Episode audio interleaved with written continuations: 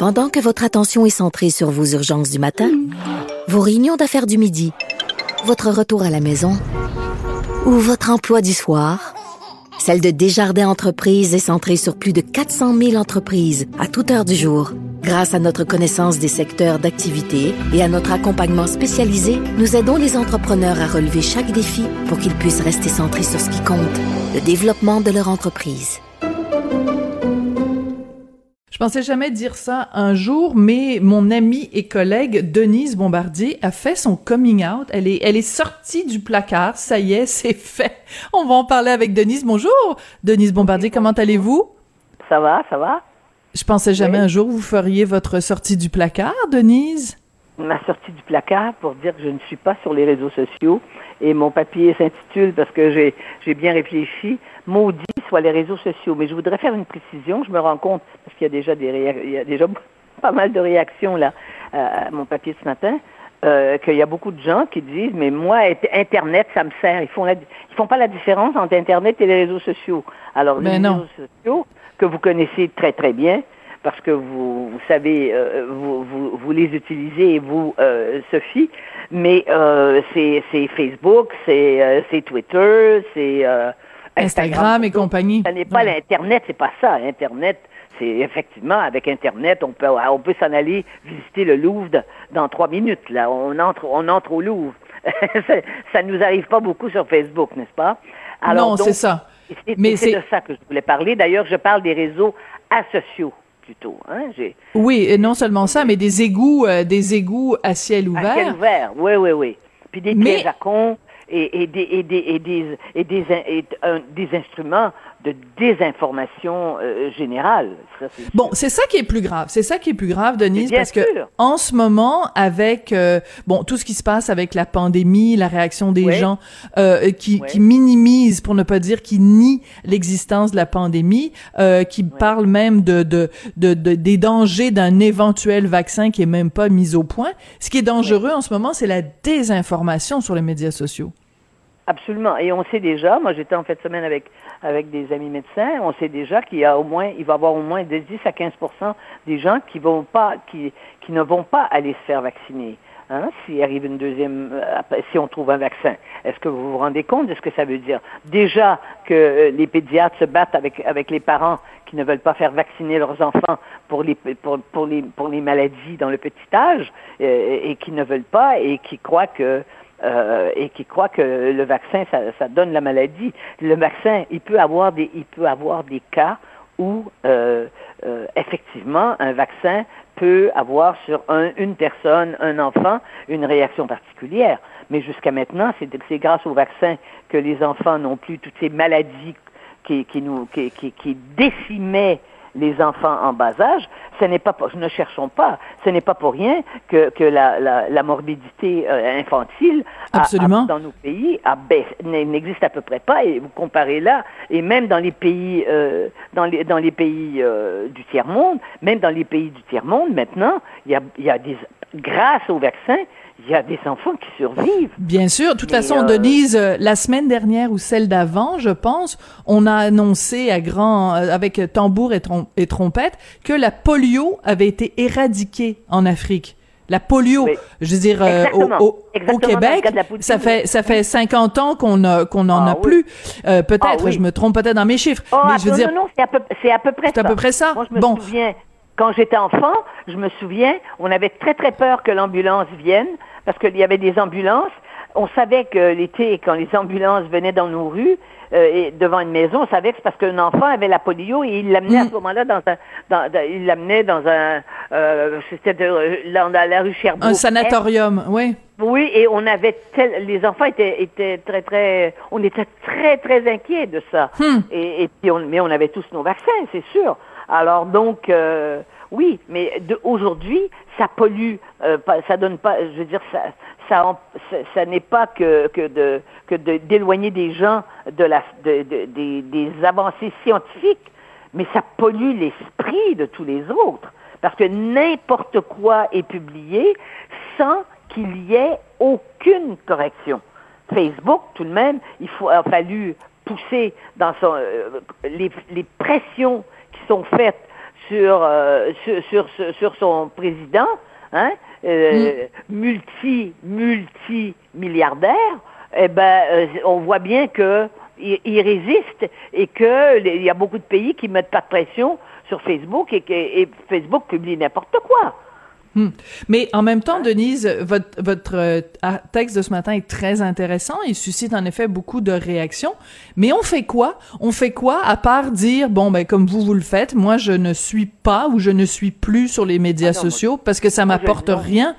Mais, mais en même temps, on fait quoi pour combattre ça? Pour combattre, bon, premièrement les, les, mauvaises informations, mais pour combattre aussi tous les propos haineux qui se retrouvent euh, sur les médias sociaux, les atteintes à la réputation, la diffamation, les propos euh, mensongers. On fait quoi pour combattre ça si on veut pas en, en même temps virer de l'autre côté, c'est-à-dire censurer les médias sociaux?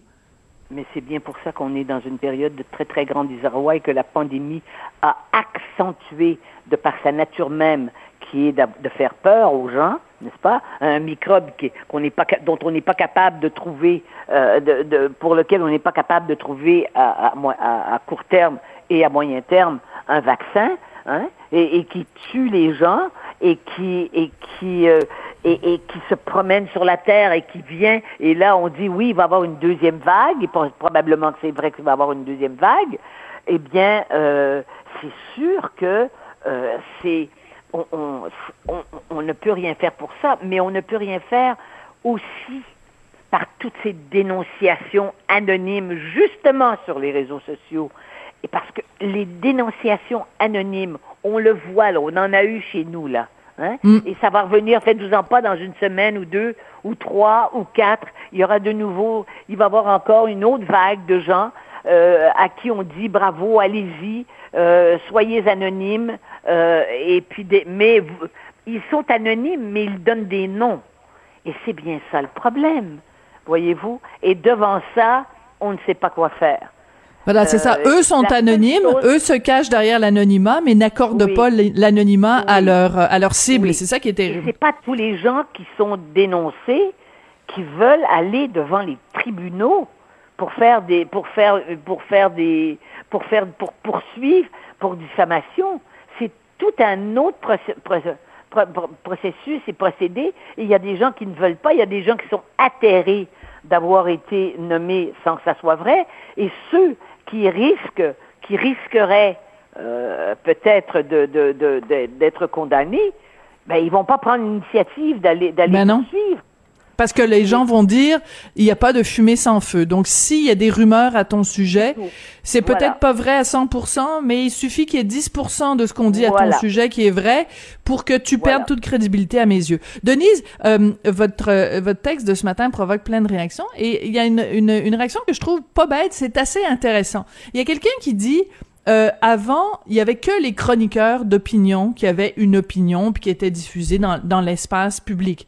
Et maintenant, tout le monde a une opinion sur Internet. Il y a plein de gens qui ont des, des, des suiveux, des dizaines de, des centaines, des milliers de gens qui les suivent pour leur opinion. Et cette personne qui écrit ça dit, ben vous, euh, euh, vous êtes dans un média traditionnel, donc vous vous sentez menacé par les médias sociaux. Qu'est-ce que vous répondez à ça? C'est pas bête comme argument. C'est un argument qui est très spécieux et c'est un argument qui est très vicieux.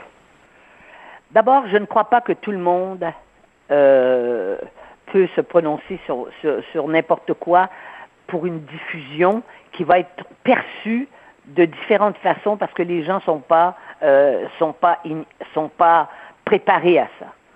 Euh, je pense que la vertu des journaux, c'était que on fait, on choisit des gens qui en principe ont, sont formés, Mm-hmm. On a un cadre éthique. Une expertise aussi. À l'intérieur, ben, une expertise depuis toujours. Un cadre, une, une, éthique euh, qu'on tente euh, le plus possible euh, d'appliquer. Mm-hmm. Il y a évidemment des journaux jaunes, mais c'est des journaux jaunes, ça, ils inventent de toutes pièces. Ils font des. Ça, Ça, c'est la, presse britannique et, euh, la presse britannique et, l'exemple. Mais au Québec, ça n'existe pas. Ça n'existe hein? pas. Au, Québec, ça n'existe pas. On n'a pas des journaux qui sont écrits. Non, on n'a pas des journaux où on raconte n'importe quoi. Euh, on peut euh, écrire que, je sais pas moi, Sophie Durocher, en fait, c'est un homme qui, qui, qui est allé se faire euh, changer de sexe euh, quelque part euh, au Mexique dans les années 60 et des affaires bon. dans, dans, les journaux, dans les, dans les journaux, dans les journaux britanniques, tout peut être écrit. Bon. Oui, puis National Enquirer aux États-Unis, là, il y en a. Mais, mais le journalisme, c'est un métier, c'est une profession, et normalement, ça demande une formation et une préparation et un encadrement. Et on, on ne dit pas n'importe quoi.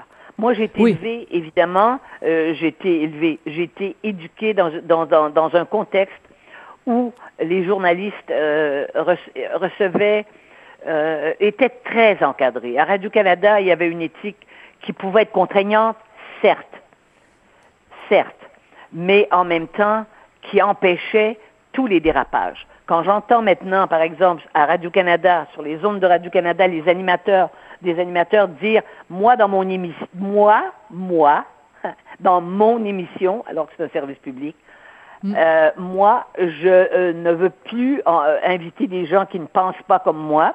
Oui, mais vous faites référence à Penelope McQuaid. C'est une déclaration que Mathieu Bock-Côté a dénoncée haut et fort. Mais il y en comme, a si, comme ça. comme si c'était comme, comme, si elle hein? recevait des gens dans son salon, dans son, dans mais son. Ce qui est ahurissant, mais ce qui est ahurissant, c'est que c'est un service public et que cette boîte a eu une éthique qui, a, permis d'atteindre une qualité d'émission, d'une qualité d'émission depuis les années 50, parce que Radio-Canada existe, la télévision, mm-hmm. ça, fait plus longtemps que TVA, bon. Et après, vous avez exactement la même chose à TVA. Vous avez, vous avez une éthique, euh, une, éthique. On engage des journalistes qui ont de, qui ont de l'expérience, qui, devraient euh, euh, connaître énormément de choses. Et euh, bon, il y a des journalistes qui sont meilleurs, des journalistes qui sont moins bons, mais c'est quand même, c'est quand même un filtre par rapport à la réalité de l'information qu'on doit traiter.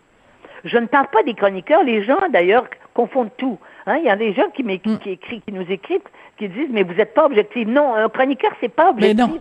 Oui, je sais moi aussi. Par définition, mais on ne peut pas euh, sur des sujets difficiles, délicats, qui sont des sujets explosifs.